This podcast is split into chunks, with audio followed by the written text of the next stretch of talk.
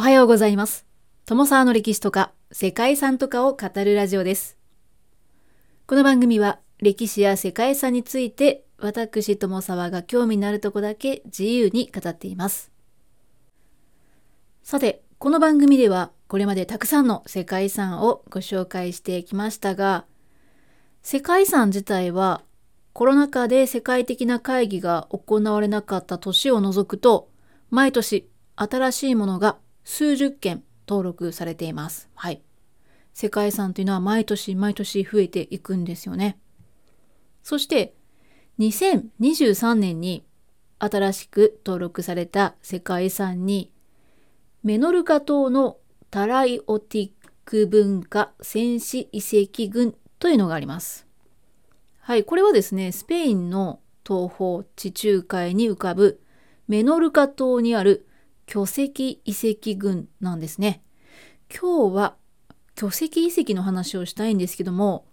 まずはこのメノルカ島のタライオティック文化戦士遺跡群について簡単にご紹介させていただこうと思います。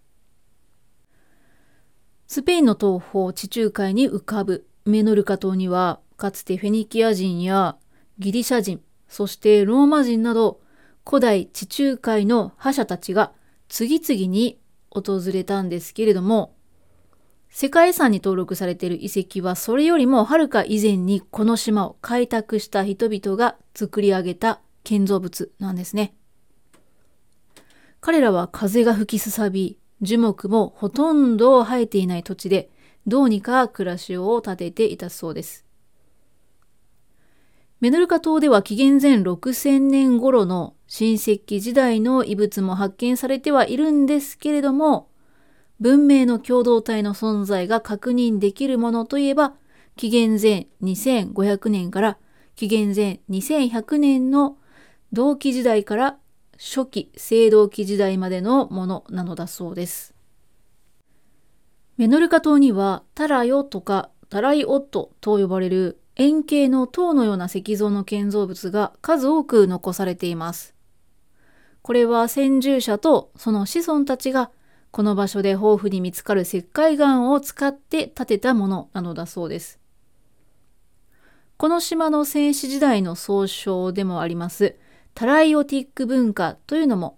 これに由来して呼ばれるものですね。そうしたタライオットをはじめとする石積みの建造物群はキュクロプス式と言われる巨石を空積みした建築物で建造物の変遷が社会の構造の変化であったり階層階級の出現などを示唆するものなのだそうです。やがて地中海世界の覇者であったカルタゴであったりローマに支配されるようになってタライオティック文化も消滅してしまったようなんですけれども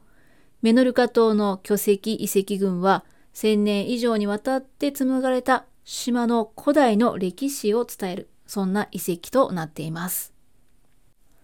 はい、ということで、唐突にですね、世界遺産の紹介をしたわけなんですけれども、何が言いたいかと言いますと、世界遺産にはこのメノルカ島に残された遺跡のように、巨石で作られた遺跡というのがたくさん登録されています。今回は世界遺産に登録された巨石遺跡や巨石記念物などとにかくですね大きな石でできた遺跡が登録された世界遺産をご紹介していこうと思っています。本日から3回に分けて有名なものから少し珍しい変わったものまでご紹介していこうと思います。はい、まあ、それではですね今日、まあ、第1回目の遺跡の紹介なんですけれどもいかがでしょう皆さん？大きな石の遺跡と言われて一番最初に思い浮かべる遺跡にはどんなものがあるでしょうか？はいもしかするとストーンヘンジを想像された方もいらっしゃるのではないでしょうか？ということで第1回目の本日はこの有名どころを持ってきております。巨石遺跡の代表ともいえる世界遺産、ストーンヘンジ、エイブベリーの巨石遺跡と関連遺跡群をご紹介したいと思います。ストーンヘンジ、エイブベリーの巨石遺跡と関連遺跡群に関しては、この世界遺産名にもある通り、ストーンヘンジとそこから北に約 30km ほど行った場所にあるエイブベリーの巨石遺跡が登録されています。登録の対象となっている建造物などは建物自体というわけではなくて2つの地域を指すそうですね。そしてそれぞれはストーンヘンジと関連する記念建造物群とかエイブベリーと関連する記念建造物群といった名称で呼ばれているそうです。ご存知の方も多いとは思うんですけれども、これらの遺跡というのは誰がいつ何のためにそしてどのようにして作ったかということについてはまだ謎なんですよね。ベールに包まれて未だに解明されていないんですよね。まずはこの遺跡群、それぞれご紹介していきたいと思います。イングランド南部のソールズベリー平原に残るストーンヘンジの遺跡群には、ストーンヘンジ以外にもいくつかの構造物が含まれているそうです。そしてその中で代表的な遺跡であるストーンヘンジは、巨石で作られた環状列石ですね。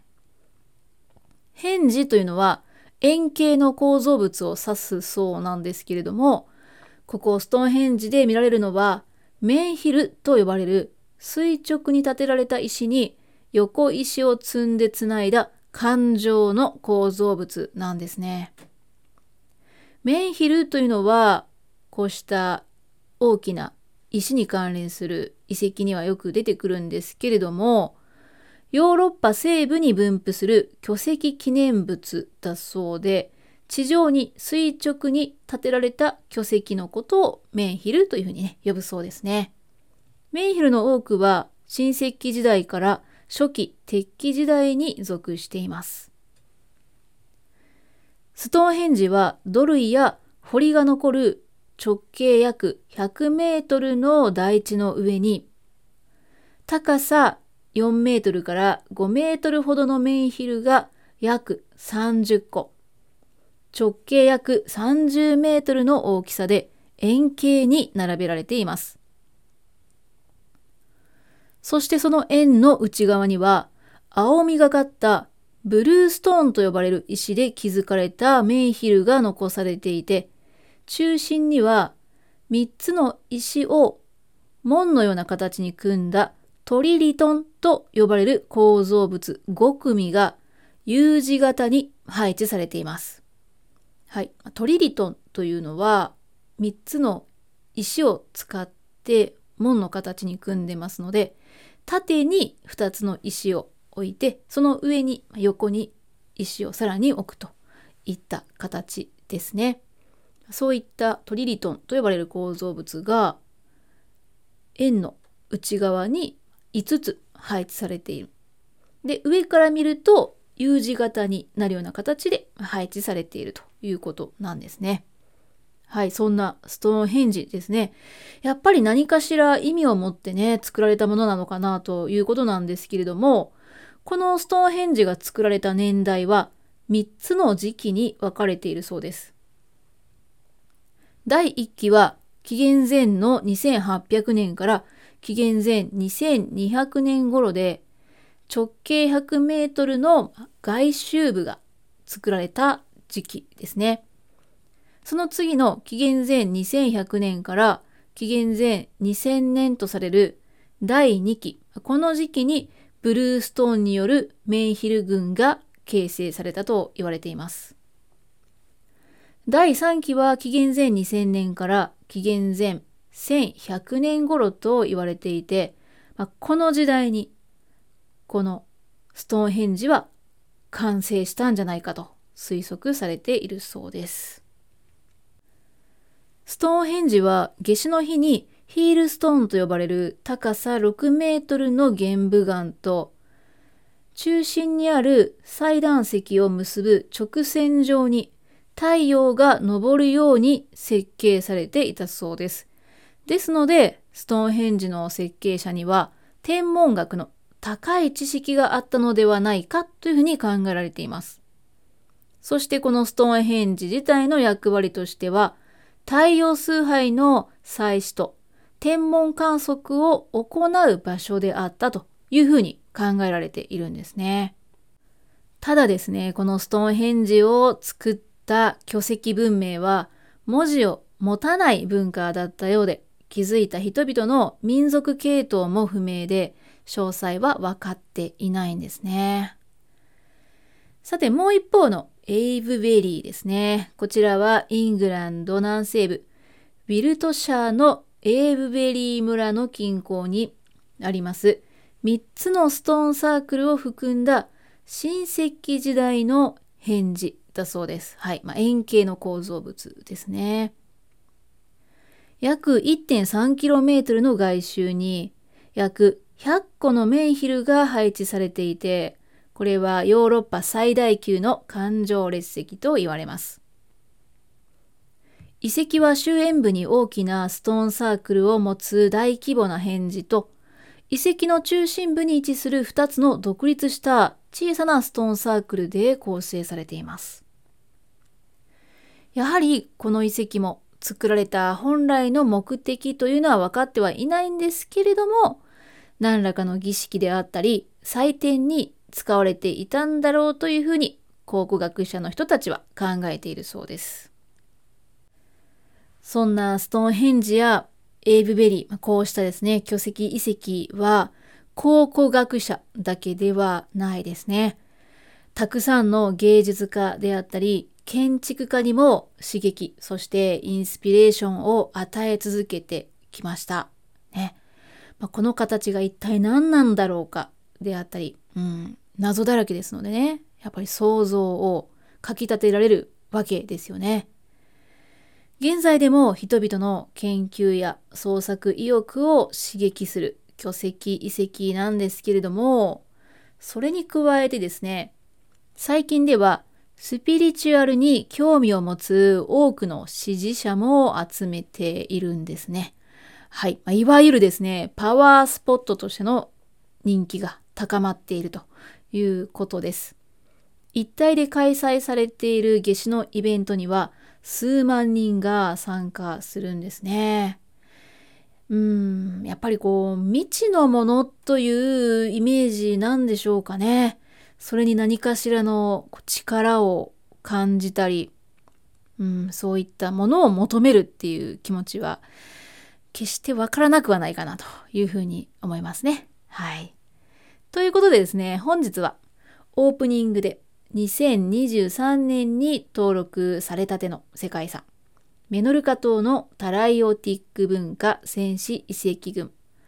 そして巨石遺跡の中でも有名な遺跡、そして世界遺産、ストーンヘンジ、エイブベリーの巨石遺跡と関連遺跡群をご紹介してきました。もしかしたらね、今この収録を聞いている方の中に見たことあるよという方もいらっしゃったかもしれません。ね、そこに行かないとわからないことっていうのもね、たくさんあるんでしょうかね。こうした遺跡はまだ多くの謎がね、残されているものも多いので、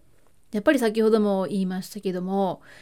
何かしらね、想像をかきたててくれますよね。ま、本当にこう芸術家だけではなくて、うん、そういう芸術とか研究に携わらない私たちでね、私でさえもね、何かやっぱりこんなことがあったんじゃないだろうか、なんていうね、想像なのか、妄想なのか、わからないけど、まあ、してしまいますね。はい、ということでですね、今日は、あそんな、ストーンサークルというね、巨石、遺跡をご紹介してきました。次回はですね、同じ巨石でもまたガラッと違う趣の世界遺産をご紹介したいなと思います。またよかったら聞きに来てください。本日も最後までご清聴いただきましてありがとうございます。では皆様素敵な一日をお過ごしください。友沢でした。